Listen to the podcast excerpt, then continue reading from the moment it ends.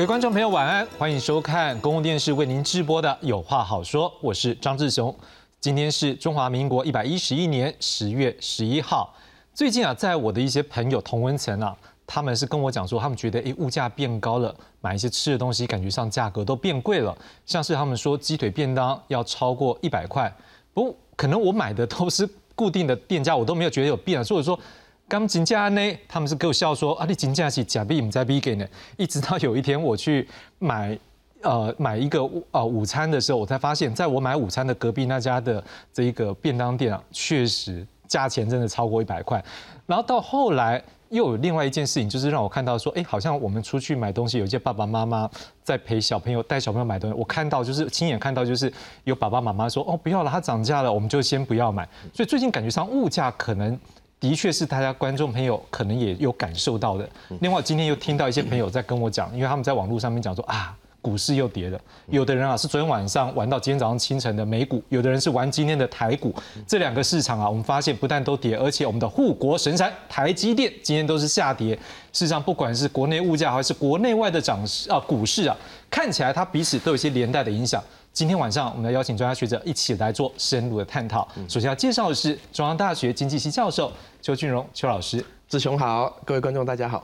第二位要介绍的是丹江大学产业经济系教授蔡明芳蔡老师，主持人好，各位观众朋友大家好。第三位要介绍是财经节目主持人阮木华，志雄观众朋友大家好，好，谢谢木华兄。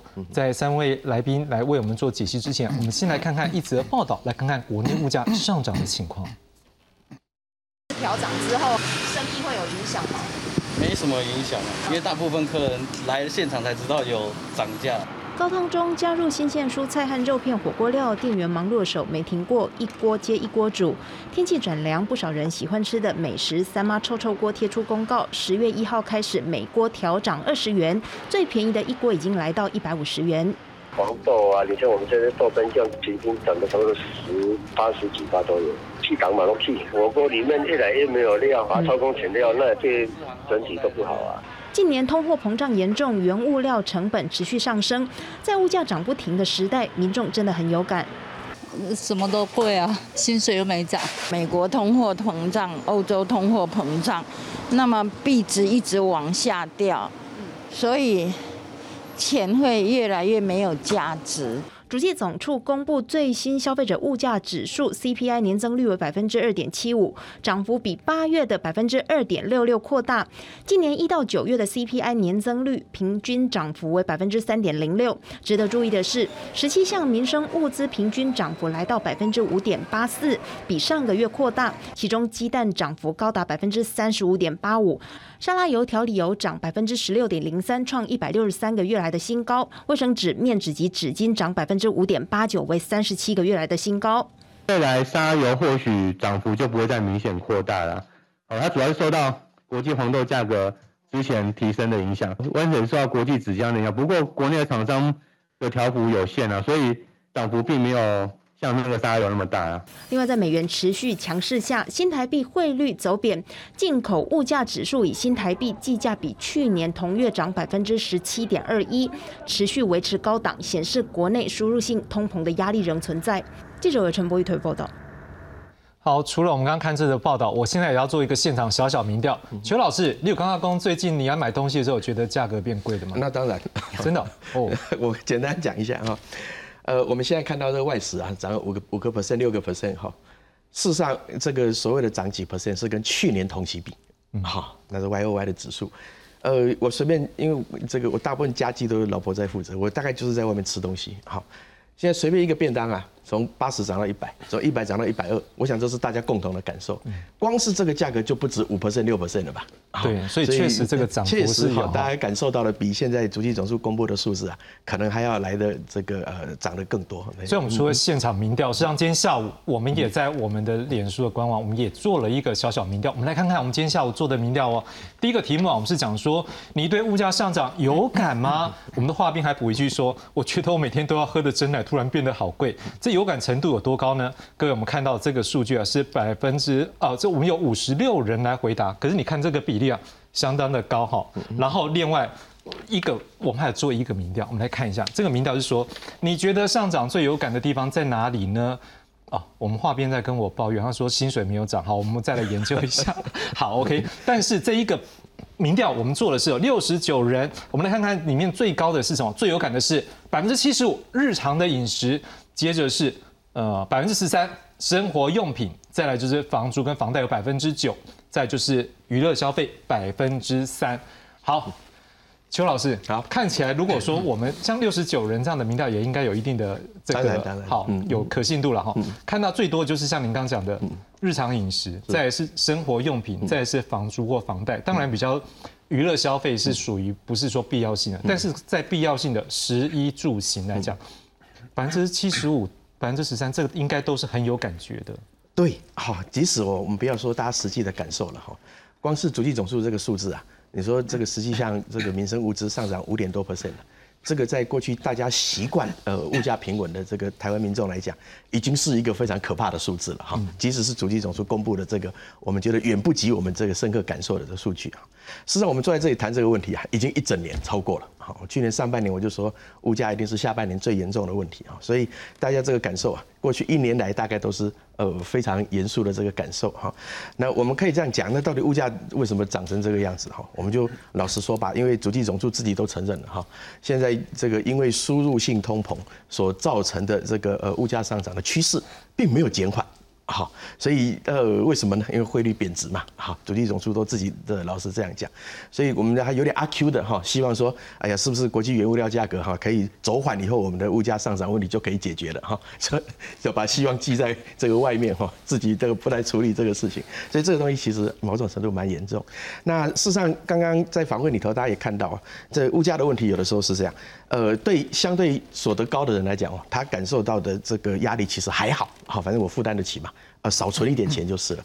但是这个它带来的影响很严重，就是说那个相对剥夺感很重，哈，对于的这个主要以民生物资为消费的比较低所得的阶层来讲，那个相对剥夺感是非常非常严重的，哈。那更何况在台湾哈，相对有钱的人呢，大部分都有资产。啊，都有保值的资产啊，例如说房地产啊，所以对于没有保值资产的人来讲，哇，那个严重性就来得更高了。所以这个物价上涨所造成的这个所得重分配的效果啊，的确，这个过去一年来哈，大家呃呃，就像刚刚民调所呈现的哈，怨声载道的情况啊，其实非常非常的明显哈。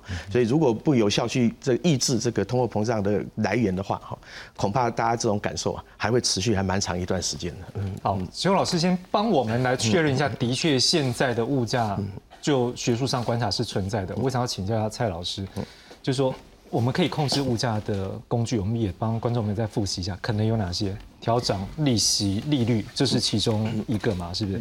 还有没有其他的一个工具也可以来做使用？呃，我想，呃，我们政府目前在这一段时间哈，其实在央行还没开始去调整利率的时候，其他的各部会就开始在动了。好，包含经济部去查价，包含财政部去降低这些货物税，这个都是为了要去减缓这个呃物价上涨对民众的冲击。呃，特别连农委会都已经 进来，就是在帮忙，就是说维护这个农产供应的一个稳定，维持这个物价哦不要上涨的太快。所以你可以看到，呃，各部会事实上都已经在帮这个中央银行一起来控制物价。但是呃，刚刚主持人提到呃一个重点，就是说虽然有一些可以去部分控制物价的工具，但是其实你在呃控制物价，其实最有效的方式还是用你的货币政策、你的利率。哦，因为这也是中央银行它最重要的任务之一。哈，虽然有很多人会去讲，呃，这个中央银行它有很多的任务，包含说它要去呃这个维护这个经济的成长。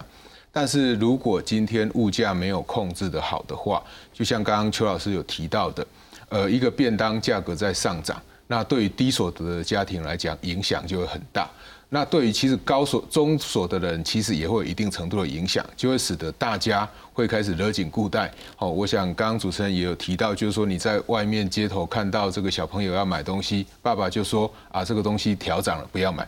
本来他会买，他现在不买了。那不买的结果。自然就会造成整个经济的消费就停滞了，所以经济就是这样掉下来。因此，为什么世界各国，特别是像美国，那么关心物价上涨对经济带来的冲击？最主要原因就是来自于这里。所以，如果你呃中央银行对于这一块，美国的中央银行事实上它很关心经济啊。他 always 在关心这个物价上涨太过严重的话，可能对经济的伤害，所以他才会去呃把他的利率的码数连续调高了三码。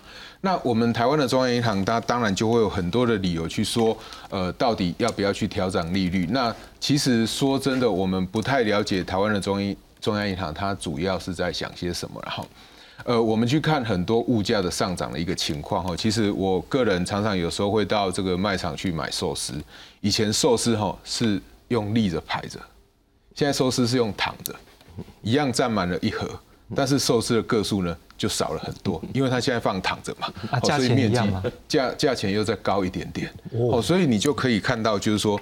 当这个呃产品物价在上涨的时候，那对我们来讲，我们可能就会少买这个寿司，我们就会少买这个产品，所以对于整个经济的伤害其实就会越来越大。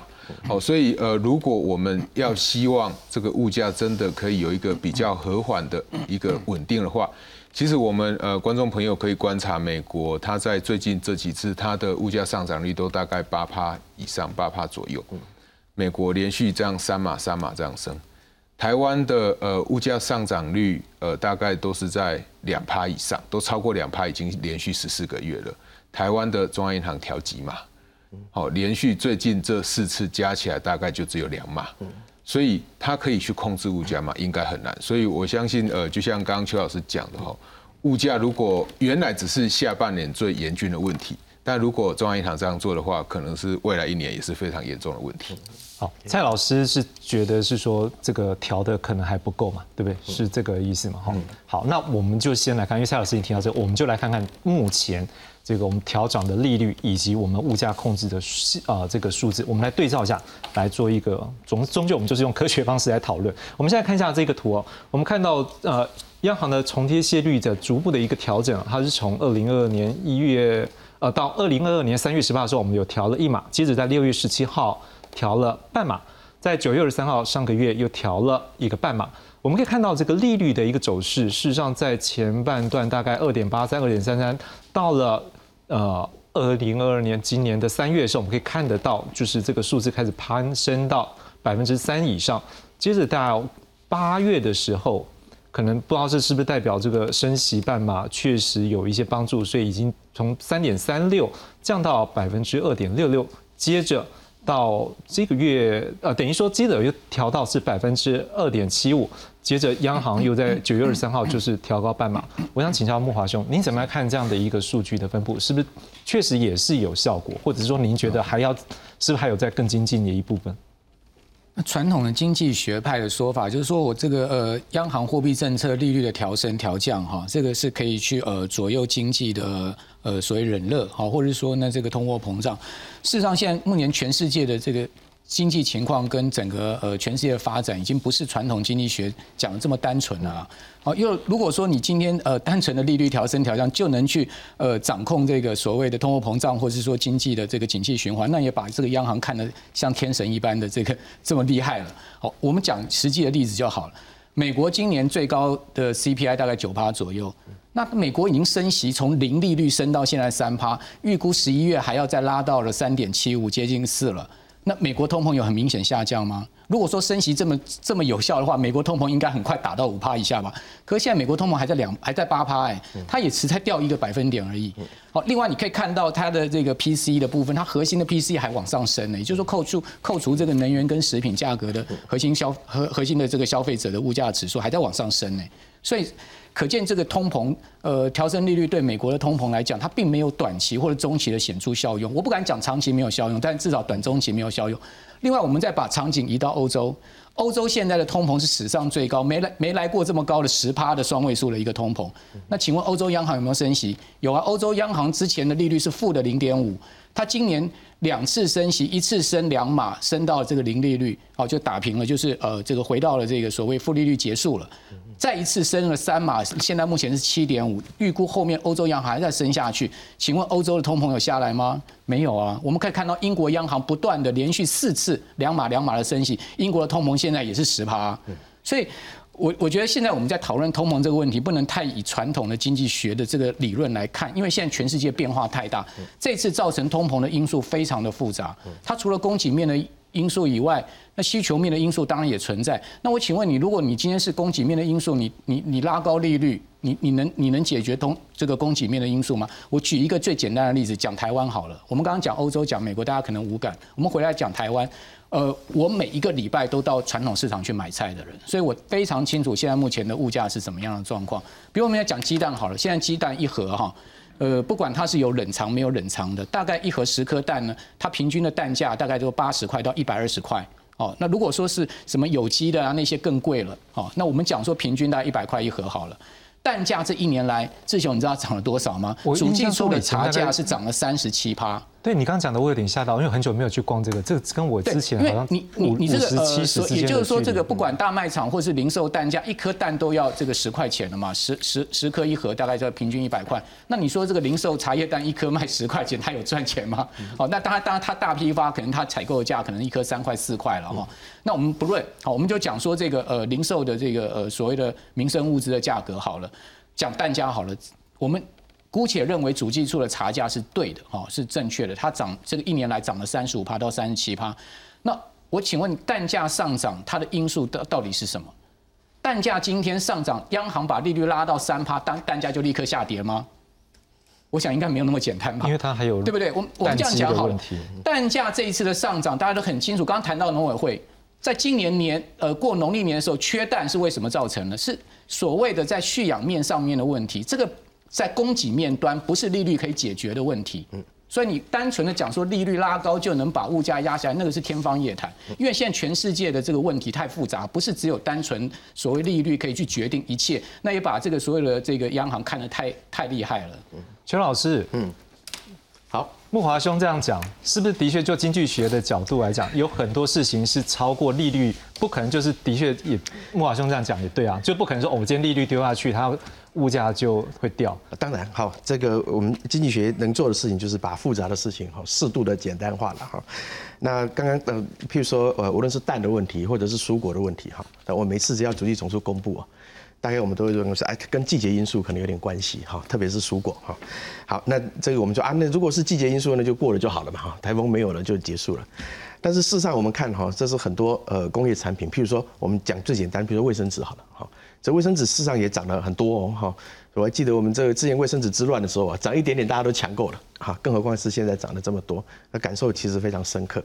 那呃，其实也包含养鸭在内，哈！其实有很多的这个呃因素啊。当然是成本面的因素哈，蓄养面，但也有成本面的因素，比如你要进口的这些呃饲料啦，或者是你要呃生产卫生纸的这些原料啦等等哈。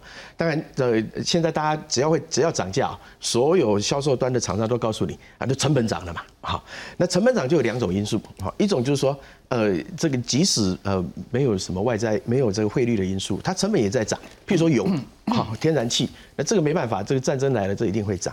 但是也有很多是因为汇率所造成的，呃，这个呃成本所上升，哈，输入型的通膨这个部分。所以进一步的问题就是要厘清哦，这个成本的上升哦。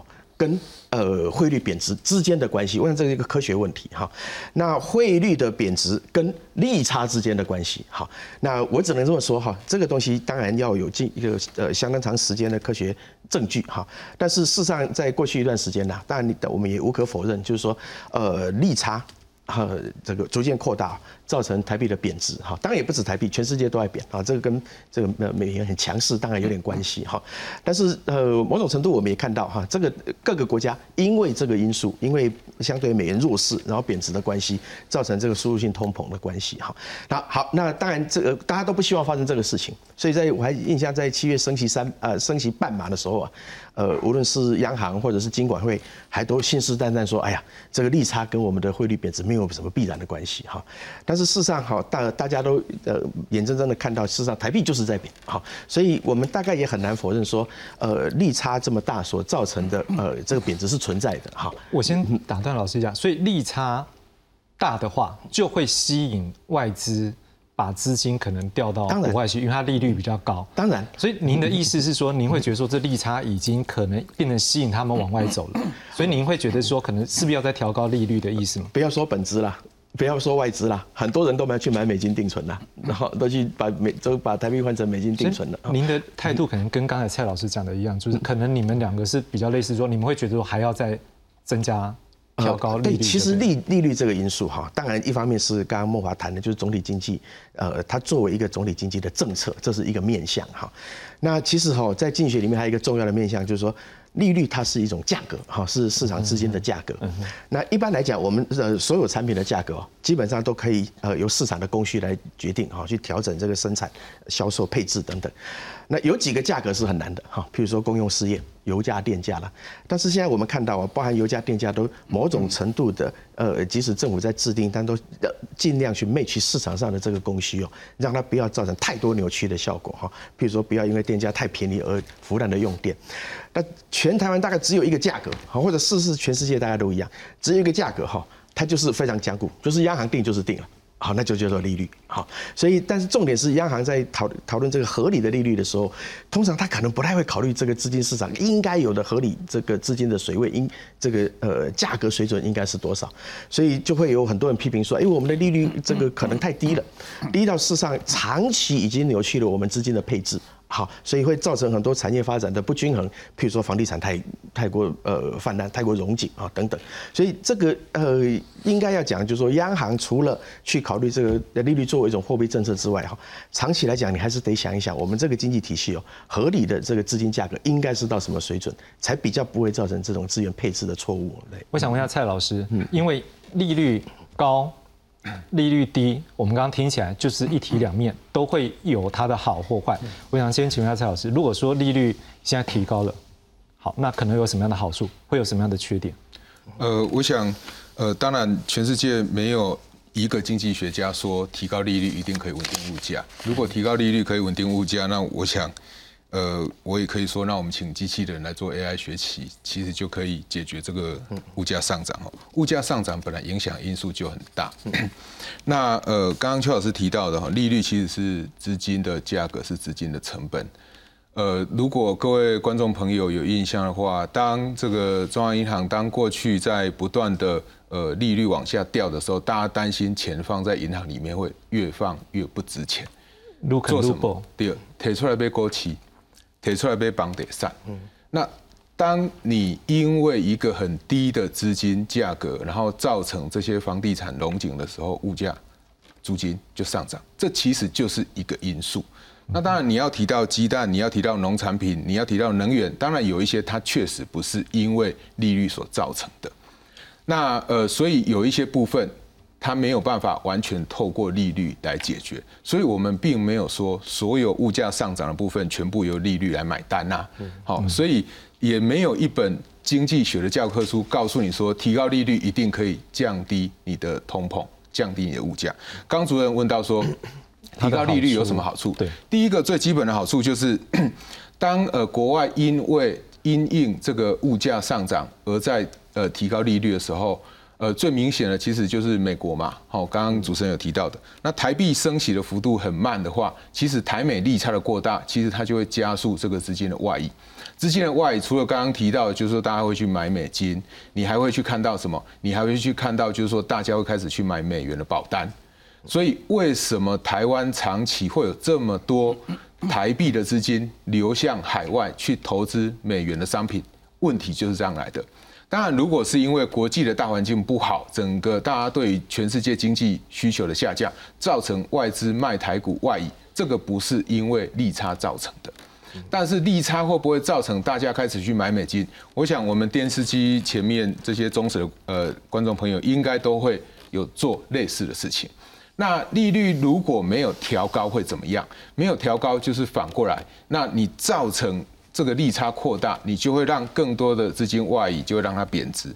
贬值，当然过去大家会认为说贬值有利于出口，但是不要忘了，现在全世界的需求是在往下掉的，全世界是面临这个通货膨胀。所以当全世界需求往下掉的时候，其实我们现在今天讲到台股的大跌，其实某种程度也是因为全世界的需求在往下掉的结果。所以我们的出口一定增加有限。反过来讲。刚刚主计总数，哎，就是在这一次的这个九月份的 CPI 所提到的通输入性通膨的现象并没有缓解，为什么？因为台美利差的扩大，台币大幅的贬值，贬值的结果就变成说，台湾要拿更多的钱才可以去换到我原来想要买的石油买到的这个能源。所以这个就是如果台美利差扩大，我们升息升太慢所导致的结果。所以你升息升太慢，不止没有办法去稳住物价，反而在加速这个物价的上涨。是。那如果说木华兄，今天我们刚刚听了两位老师，他们对于这个升息部分，他们有他们角度，当然他们也没有否认说有其他经济因素来造成。我现在偷偷离落回到目前台湾的状况，因为我们也感受到，就是说像利率上涨，可能有些观众朋友就会说，实际上我直接感受到是我的房贷或车贷或者是相关资金的一个调度的压力。可是另外一头，可能对于有些人讲，就是说 好像。股市的资金或什么会随这样子流出去，所以股市感觉到动能不足或等等之类。我道孟华兄，你怎么样看？说台湾目前的这一个整个经济状态跟国外的这经，您刚有提到一些相比的例子，是不是这样的一个互相这个牵制或者是互相息息相关的因素啊，会让政府目前在做一些经济政策或者是我们的货币政策的时候，也会必须有更多的 concern 一些考量在里面。台湾的低利率啊，应该是呃央行这过去三四十年来这个呃政策所造成的。哦，你今天叫现在的央行要去承受过去三四十十年来这种呃所谓低利环境的这种政策，我想呃央行恐怕在这个时候它一时三刻难以去调试了哈。我我刚刚回到刚刚主持人的问题，就谈到了就是说呃这个利率调升对谁有好处，对谁有坏处？我们回到一个最简单的问题就好了。我我不晓得主持人你有没有？房贷了，啊，目前没有，没有。像我是有房贷，我一千万房贷，我我我在这个央行没有调升利率之前，我的房贷一年的这个本金不算哈，我们换这个利息，大概差不多是一点二左右。那一千万呢，一点二就是一年大概十二万的利息支出，就一个月多一万块的利息支出。那这个是不含本金的部分。我们都知道本金是要这个二十年平均摊还的哈。好，那央行如果现在把利率拉到三趴，让大家都满意了，啊，跟上美国的脚步了。那我的房贷一一个月会要变成从一万块钱变到三万块，那请问，呃，如果也许我可以负担了哈，但是我请问台湾有多少民众他们的薪水可以跟上这个节奏的上涨而能负担这样房贷利息的支出？台湾有多少房贷？所有授信出去的房贷十兆哎，十兆是什么概念？央行升息一个百分点，一年要新增一千亿的这个房贷支出，升息两个百分点两千亿，升息三个百分点三千亿。请问这个钱从哪里来？我们全民有增加三千亿的薪水的这个呃增加吗？呃，我不晓得在座的各位，包括我在内，今年薪水涨多少？所以这个是一个所谓牵一发动全身的问题，这不是只有。央行在考量很多事情，它不是只我我今天也不是来替杨总裁讲话，我也不是替央行总讲讲话，我是站在一个呃小市民的角度，哦，从我自身的这个考量的角度来思考这个事情。所以央行它做任何决策，它一定要考量很多。你今天是单一个房贷问题就是这样，你还不要讲其他企业成本全部的上升，那所带动可能进一步的物价推升，因为我们都知道所有的企业成本，包括房贷利息的上升，也是一种价格的上升，它有可能会再带动物价的上升。所以这后面它的整个循环的过程是很难用呃经济模型现在就去做所谓的量化。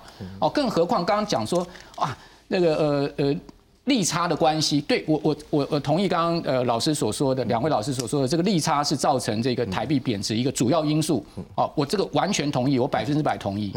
但问题是央行就算是把利率现在拉到三趴，跟美国一样，那你觉得台币就不会贬值了吗？谁可以告告诉我这个肯定的答案？说我现在利率是三趴，跟美国一一模一样，而且美国每次升三嘛，我就升三嘛，台币就绝对不会贬值，谁敢保证？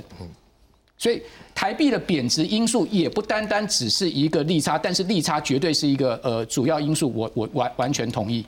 所以我们在讲经济学，在讲货币学，在讲现在目前的这个呃所谓的我们今天讨论的东西，它。已经不是过去传统这么单纯，它现在已经变得复杂万端。那谈到说呢，大家都去换美金，的确啊，最近因为美元升值，而且美国美美元的三个月保呃这个定存利息有三趴，大家都去换美金。哦，这个台币的定存可能一趴都不到。哦，这个这个是民众理财跟呃资金流向自然的趋势。那我们就在讲说，大家不是在讲说台湾的钱阴咖吧？然后呢，都拿台湾的钱去炒作房地产、炒作股票。啊！如果你不让这个资金适度的流往海外，那难道你要希望这么多钱留在台湾继续炒股票、继续炒房地产吗？那我请问这个到底要怎么解释呢？这中间有很大的矛盾，不是吗？我随便举一个例子，台湾的寿险机构吸收了保单的存款、保单的这些呃保费的缴入，总共二十兆投资在海外。我请问，如果今天这些寿险公司不投资海外，这二十兆全部留在台湾，你觉得台湾的房地产跟股市会是什么样子？所以我觉得很多问题我们必须要呃全盘去考量，不是从一个单一层面去考量。你如果你全盘去考量，你就知道说，其实杨总裁。他很难为的，央行现在是非常难为，因为他考量的因素太多，他他不能只针对一个物价，就是说我我货币针对就谁的美国。我再举一个例子，韩国从去年八月开始领先所有国家，包括美国率先升息，韩国的利率是其实是跟上美国的哦。请问韩国没有通膨吗？韩国现在通膨率是五趴到六趴，一样非常的高。请问韩国没有失业问题吗？请问韩国没有股市下跌吗？韩国股市跌得比我们还重。邱老师，现在目前状况，就全球来讲，因为像木华哥刚才提到的，就是有各个国家大家都面临到通膨状况。到底现在全球的一个通膨的状况，有一个说法叫做停滞性通膨，是不是有这样的意味？台湾也是吗？还是说这只有美国呢？好，呃，我先回应刚刚木华讲的哈，我完全同意哈，因为这真的是很复杂哈。譬如说这个呃房贷的问题哈，这个我们也可以这样说，呃，如果你从另外一个角度来想哈，央行就持续低利，好都不要升，好。那你可以呃合理的预期哈，那房价就继续攀升，好，所以这个是一个 trade off 哈，在这个经济体系里面复杂就是这样。你如果要低房贷，不要利率，不要这个利率升高，那你可能付出的代价就是，也许我们得容忍房价继续飙涨。哪一个是我们觉得比较愿意接受的哈？那譬如说刚刚理财的，我我当然同意啊哈，这个理财的问题有一些钱出去啊，这个没有问题。但是如果利差大到哦，大家都这么做哈，外资连本国人都这么做。那大家都做这个事，那当然就是台币贬值的原因之一嘛。好，那台币贬值就是输入性通膨的原因之一嘛。所以你要让呃资金很合理的理财到外国去用的时候，那很好。但是后面也有代价。啊，我们那我们在谈的时候，我们也不是说呃要求央行说你要升级上那个美国一样，哈，这个呃三把三把三把这样升，哈。但是现在对大家来讲，就是说呃这个既然是要全盘考量，但全盘考量哦，是不是已经达到那个痛点？哈，譬如说现在呃房地产价格高的问题还没有解决嘛，哦还没有解决，那所以大家还是某种程度觉得说呃房价所得比在全世界名列前茅是台湾非常严重的问题之一。但是现在央行不打炒房了，好也不打房了。好，就觉得合理的。好，但是这个事情哈，对很多还没有买房的年轻人来讲，的确还是一件非常痛的事情。大家都在等着，哈，是不是？呃，房价合理化，就是房价所得比可以稍微降一点。那在央行现在的政策之下，大概不用期待了哈。刚刚志雄提到这个呃停滞性通膨的问题哈，的确是我们看好有一些国家，它经济其实已经开始在衰退，包括美国在内哈。最近它其实经济都已经有点微幅的衰退。我们讲停滞性通膨，大概就是指物价上升，哈，然后呃这个经济衰退的情况。通常我们会伴随的是失业也变多了哈，但是美国现在的情况还不严重哈，就是说它的经济有数字上有些微的衰退，但它就业的情况还是很好哈。但是这个不代表呃这个现在没问题就呃将来没问题。现在全世界啊大概对明年。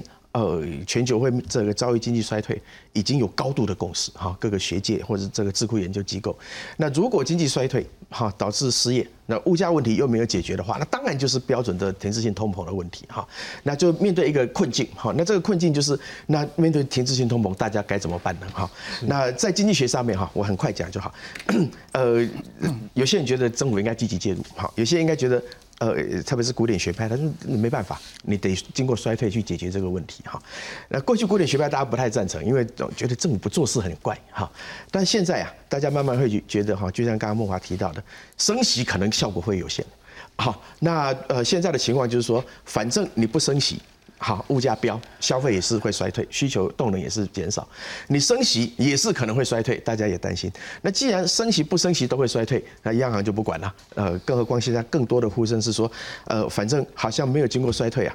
这个通膨的问题没有办法被彻底的解决，没有经过比较大规模的失业，通膨问题没有办法被解决，所以大家反而宁愿容忍它了，啊，所以有点类似这个样子了。所以对央行来说，既然这是我的天职，我说该升就升，反正我不升也是需求会减少，好，所以这个部分呢，大概是明年呃停滞性通膨，大概是明年大概呃有点逃不掉的这个呃状况了。对，我们来看一下 OECD 的一个一个说法，它的预估啊，各大经济体将会衰退，因应这个能源以及通膨的危机。各大经济体将会进入一个衰退状况。目前全球今年的成长率是百分之三，明年会下修到百分之二点二。欧元区今年成长率百分之三点一，明年会下修到百分之零点三。主要经济体必须要在升息，主要的银行利率都会超过百分之四。蔡老师，如果是依照这样 OECD 这样评估全球的一个经济，看起来是往下掉的。台湾在这一波有没有可能自己？有，因为我们之前都讲嘛，蔡总统可能有讲说，我们在经济这个生产链的部分、重组的部分，我们也在这段时间疫情的考验之下，我们也算是有一些成长了。您怎么看？说台湾是不是有可能在这一个部分有一些跟人家不一样的地方？呃，我想大家呃会去预估说整个经济会下滑，还有包含考量说大家升息的结果哈。刚呃先提到就是说升息可能会让这个贷款户的支出增加，但是不要忘了我们有广大的小资主根本都买不起房子，他钱都放在银行里面，你没有升息，你让他的利息收入减少，请问是谁影响比较大哈？那所以呃我想哈，我们来看一下对整体台湾而言哈，为什么我们会说呃用利率是一种你去控制物价一个可以用的工具之一。那台湾在过去几年的一个经济成长率，其实维持的不错。这维持的不错，其实跟过去有很大的不同。不同的地方在哪里呢？我觉得台湾的经济真的转股了。转在哪里？其实刚刚有提到韩国，因为韩国面临这个物价的上涨，其实韩环也面临严重的这个贬值。呃，各位听众朋友，如果还有印象的话，过去在推 X 法那一段时间，大家最常比的就是台湾。呃，我们看到韩国跟中国签了 FTA 了，台湾应该要赶快签 X 法。呃，这一些论述在今天你来重新检视的话，呃，我不知道各位听呃观众朋友知不知道，我们的这一个呃整个韩国对于中国的出口已经开始在产生逆差了。好，所以对于韩国目前它一个经济的状况，其实确实不太好。我说台湾经济的转股是什么？就是有台商回台投资，投资的当然不是既有的投资，投资的都是新的厂商、新的设备的投资。我想在经济学里面，一个国家的经济可不可以持续的成长，很重要原因是它的生产力有没有提高。生产力来自于什么？来自于你有呃好的人力的资本，这我想台湾具有的。第二个，你有好的技术的知识在进来，这个是现在台湾跟中国很大的差异。因为最近美国对它呃对中国的管制又加深了嘛，台湾在这一块其实跟美国的合作还蛮深的，所以有好的技术知识，又有好的人力资本。请问台湾的经济有不好的理由吗？所以看起来是有不好的理由在哪里？就是全世界的需求。开始在往下掉，那呃，我们掉的一定不会那么多，因为我们的生产力开始往上的时候，那我们可以做的产品就越来越高阶，越来越好。所以当全世界需求在往下掉的时候，那对于台湾在这部分的冲击相对就比较少，因为大环境不好，这是没办法的事情。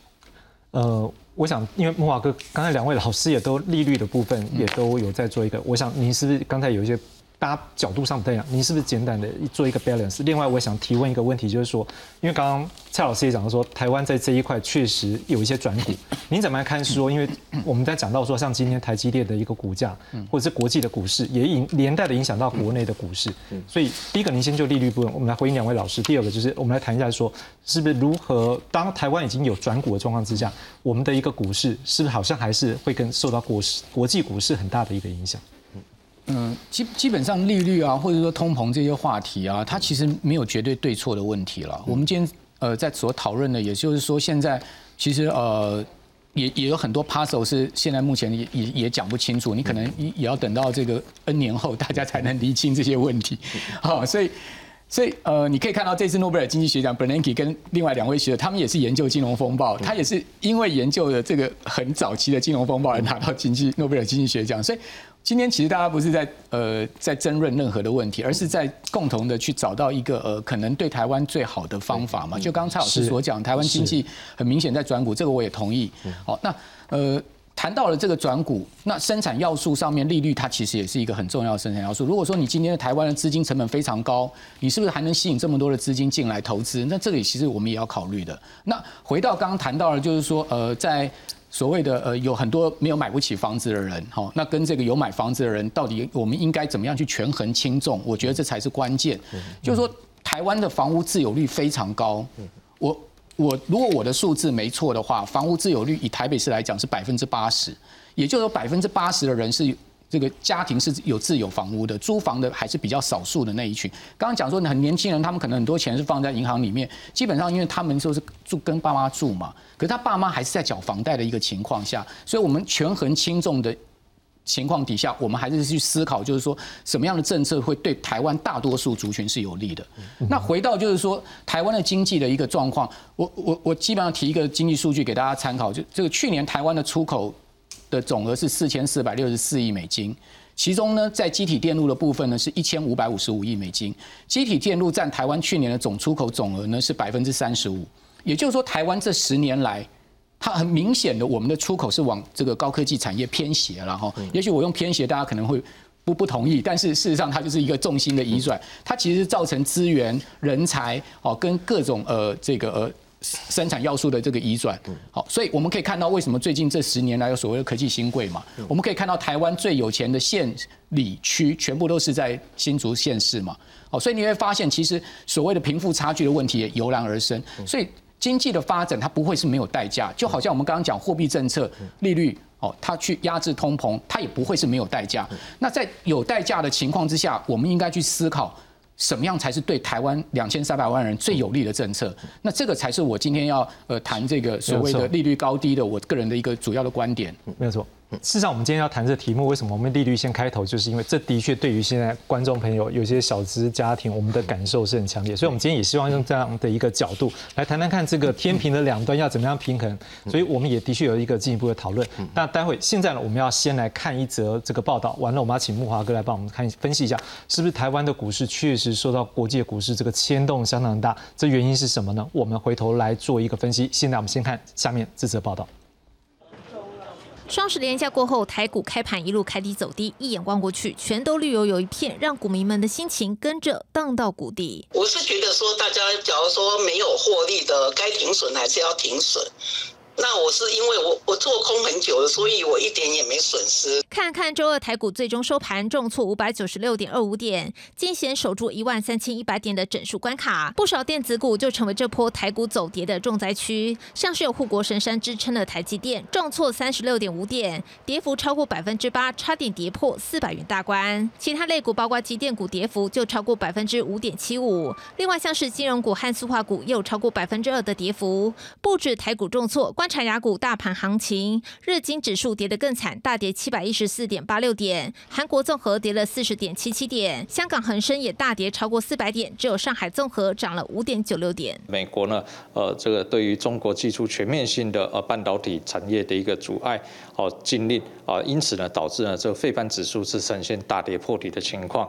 那台积电呢首当其冲。那如果说美国股市没有办法止跌的话，那么大盘往万三大关来回撤的可能性。啊，这个是不能排除的。至于台股何时反弹转强，有分析师表示，台股短期仍是震荡格局，建议可观察强势美元何时转贬，美国公债十年期殖利率何时回落，才有利资金回流新兴市场，带动台股反弹。公社新闻由燕慈、郭俊霖特别报道。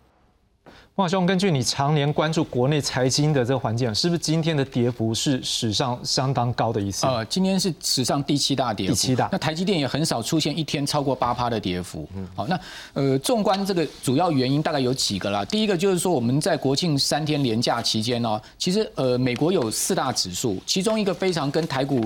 半导体有关的叫做费城半导体指数，这个指数呢，在我们三天连假之中呢，跌掉十趴。那台积电的 ADR，我们都知道，台积电 ADR 是挂在这个费半三十成分股里面的哈。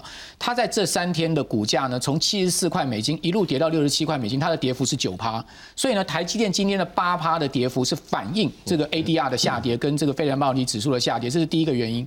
第二个原因呢，就是台积电在上周五它所公布出来的九月营收已经衰退四点五趴，而那个是用二十九点七的汇率去计算，现在的汇率已经是三十一块半，甚至今天到三十一块八。八八了哈，所以你用汇率的部分去算它营这个月营收的月比衰退，其实幅度是更大。更何况现在有苹果的拉货，所以呢，等于说这个礼拜四台积电法说会会出现一个非常重要的讯号，就是到底公司怎么看这个景气第四季跟明年的状况。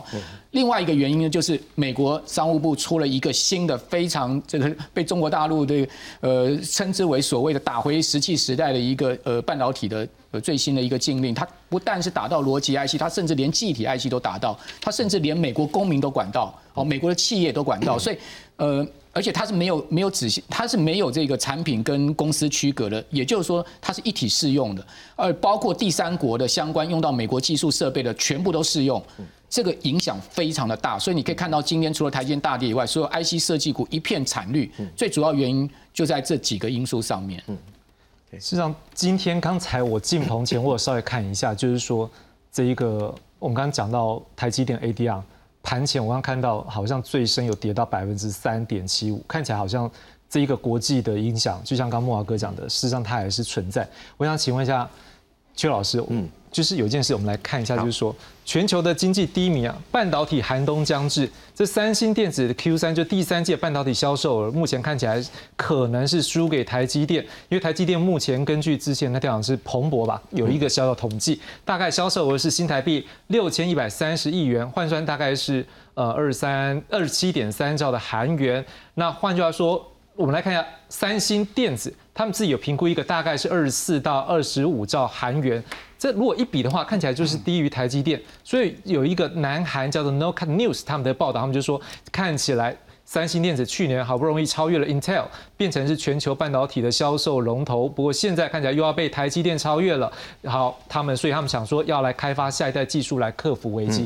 我想请问一下邱老师。我们这很厉害呢，龙头也技术又好，为什么还是会被国际的股市来影响？难道没有办法说有更多的这个投资人就觉得啊，这雄厚诶，转势改雄赞了，我们就投下去？好，那其实刚刚已经不华已经把原因分析的非常清楚了哈。当然，我们面对第一个比较长期一点的趋势就是。半导体的需求在趋缓嘛，哈，事实上这件事情哦，对先进制程的台积电来讲，其实本来影响是不大的，哈。那它现在无论在技术良率啊各方面，其实早就已经领先三星啊，这个大概也毋庸置疑的。那我们其实与其说今天台湾股市跟国际股市联动啊，其实哦应该是呃台积电个别因素比较大的哈。所以台积电大概全值太重，大概它一跌哦，大概台股可能有一半的因素都是因为台积电一跌就往上往下拉了哈，加上其他包含木华刚刚提的 IC 设计这些半导体相关的。这个股票在内，所以呃，今天这个状况应该是这样看，就国际大盘本来就是在今年这个整体环境不好，加上升息的情况之下，本来就很容易有这种这个跌两天涨一天，跌两天涨一天的缓慢下跌的这个趋势哈。那今天这个的突然的大跌哈，当然其实呃个别性的因素比较大啊，就是美国对中国实施的新的半导体禁令，这件冲击其实是非常非常大的。但是我也这两件事两个启发了很重要，第一个就是说，呃，所以我们看到了。呃，对于台积电来讲啊，这个大概也就是，呃，可能已经最大的 shock 了。好，我们如果你从其他的来看，美国卡中国的脖子，大概卡到刚木华讲的嘛，这个 Financial Times 说他要回到石器时代了，将来要有更大这个规模的这个禁令哈，大概也不太容易了。就反正就到最差的状况。第一个，第二个，我们一直谈护国神山了，这件事情也要非常小心哈。我们的这个出口啊，过去两年很好，有一个原因是因为这样，其实我们这个出口量。不一定增加，但是因为我们出口价格提高，特别是半导体哈，这个是过去看到我们所谓贸易条件，出口价格常年下降之后，呃，过去这两年难得因为半导体产业的因素，我们的这个贸易条件是在改善，出口价格是在这个提高的，但是哈，我们还要很小心这个融景啊，可能会随时消失。就是刚刚也提到了，我们是不是一定老是要靠这个硬体啊？好，我们的融景还是靠硬体制造出来的。刚刚木华讲的，这个硬体吸收了很多人才、土地、资金，对台湾长期的产业发展来讲，是不是一个健康的事情？哈，这次的事件也给我们一个重要的警惕，就是说，你再好的硬体哦，恐怕你都还是要面对这个外在环境的这个 shock。我们要找更有韧性的方式才行。老师讲到外在环境的 shock，事实上，台积电最近最受到国际担心的外在环境 shock，我们来看一下，这个张忠谋。Morris 他说：“如果经济福祉是习近平的优先要务，他们应该会避免攻击台湾。如果发生战争，一切都将毁灭。”各位，这句话是什么样的背景？大家都知道，因为大家都很关注全世界半导体的一个重镇，就是我们的 TSMC 台积电，就在我们台湾。如果中国对我们发生攻击，那恐怕全球的半导体的供应都会受到很大的影响。所以也传出了一个传闻，是什么呢？我们来看一下，彭博社一个报道说，传出啊，这美国国家安全委员会兵推计划。考虑撤离台积电等等台湾的晶片工程师，或采取基焦土手段销毁现有的厂房机具，也看起来大家真的很关注。不过，我们也想要来看看 Morris 到底怎么说。我们来看看比较完整一点的一个片段。I've heard this expression, um, silicon shield or chip shield, talking about your company. Well, it means that uh, perhaps because our company provides a lot of uh, chips to the world, maybe uh, somebody will refrain from attacking it. If that person's priority is for economic well being, I think they will refrain from attacking. What if the priority is to come here and nationalize your company within, you know, one China? If there's a war, I mean, it, will- it will be destroyed. Everything will be destroyed. 蔡老师，你觉得 Morris 张忠谋先生他说这些话是要说给谁听的？说给美国吗？说给中国吗？还是说给我们？我觉得张忠谋的话是说给所有人听，但最重要当然是中国，因为现在最大的问题就在中国嘛，哈，所以呃，刚呃两位这个前辈都已经提到，就是说这个 shock 可能在最近台积电今天影响很大，但我觉得下一个 shock 或许会在二十大之后吧。好，那呃这一次的美国的禁令，呃外国的这个直接产品的规则，跟前面如果大家有印象的话，其实有一个叫做微量原则。哦，就是说在呃美国的技术如果在海外超过二十五 percent 的话，就会受到管制。台积电在那时候有受到一些影响，但这一次是更严格，这一次是直接到零。哦，所以我想对台积电的影响会比较大。那对于张忠谋目前这样的一个讲法，我觉得呃他讲的非常好啊，就是理论上如果是在经济福祉极大的情况之下，不会这样去做。但是麻烦的就是，如果他不是这样想的话，那我想就一定会对整个台积电，甚至整个全球未来的经济发展造成非常严重不可逆的威胁。的确，台积电对于全世界来讲是相当重要。这重要的程度上也反射在一件事情，就是说，当美国不希望中国能够在这个半导体部分有所取得、有所成长，因为这部分会关系到他们的科技的成长部分，美中的博弈的其中一个重要关键。所以，我们来看一下这几天，事实上在十月七号，美国也对中国的半导体输出啊有一个新的禁令。这内容大致上是讲说啊，增列了一些人工智慧运算晶片、超级运算的技术，或者是超级电脑等等这些东西，只要是美国要输出到中国，就要取得一个许可。不过它也有一个部分，就是说，就算你不是在美国制造，不过你在过程当中制成是使用美国技术、软体或设备，那你销往中国之前，还是要得到美国的许可。这直接冲击的也是我们的台积电。我不知道木华兄你怎么样看台积电这部分的营收会不会因此受到影响？嗯，肯定会的哈。你可以看到，像今天台股的细细制裁 IP 相关的这个股价几乎都跌停板，世新、KY、创意这些非常好的公司哦，哦开盘就跌停，然后到收盘哦这个跌十趴的一个情况。那这些公司其实之前呃从美国七月晶片法案一直到呃最近哈，它其实这些这些公司的股价是逆势上涨的，好这个。大盘是一路跌，但他们是逆市场。最主要原因呢，就是呃市场是认为说他们其实是受惠在美国跟中国这个呃所谓半导体的博弈上面，因为会有转单，好透过他们委托代工下个单给台积电。但是呢，今天这些股票。呃，开盘跌停板就代表说呢，这次美国的杀招是非常狠的，就连这一条这个后门都全部把你封掉了。哦，所以呃，在这样的一个状况之下，怎么可能不影响台积电的营收？更何况整个景气是在 downturn 啊，而且呢，我们可以看到这个半导体的整个景气的 cycle 是很明显在 downturn，库存在堆积，然后呢，这个订单在被取消，然后我们可以看到终端销售的疲弱，所以。再怎么样讲，我都不认为台积电礼拜四的法说会会有给出好的一个答案。呃，在这样的状况之下呢，当然台积电股价自然要反映它未来可能所面临到的逆风了。哦，所以我觉得我们在投资股票的时候，有时候我们也不能只能看说它过去几季它的这个获利啊，或者说它的营收成长，我们必须要去再 focus focus 一点，focus 一点前面后面的一个状况。邱老师，那如果这样感觉上，台积电也算是很挺美国嘛？也有说要去那边这一个投资嘛，但是这样子的一个禁令又可能对他的一个未来的营收或者是收入造成影响，您怎么样来看？好，呃，我想也不是说很挺美国了哈，这人在江湖，这个不得不然嘛，你还是要用很多美国的技术哈，还是用很多呃美国的这个设备。好，那呃，简单来讲就是说，台积电这个被不得已到美国去设厂这件事情哈，对他来讲当然是很伤的事哈，因为成本当然是非常高哈，要不是美国政府补贴那么多，他是打死不愿意去哈。但这个东西啊，事实上呃，我们比较乐乐观的预期就是说，台积电的包含它的核心的研发。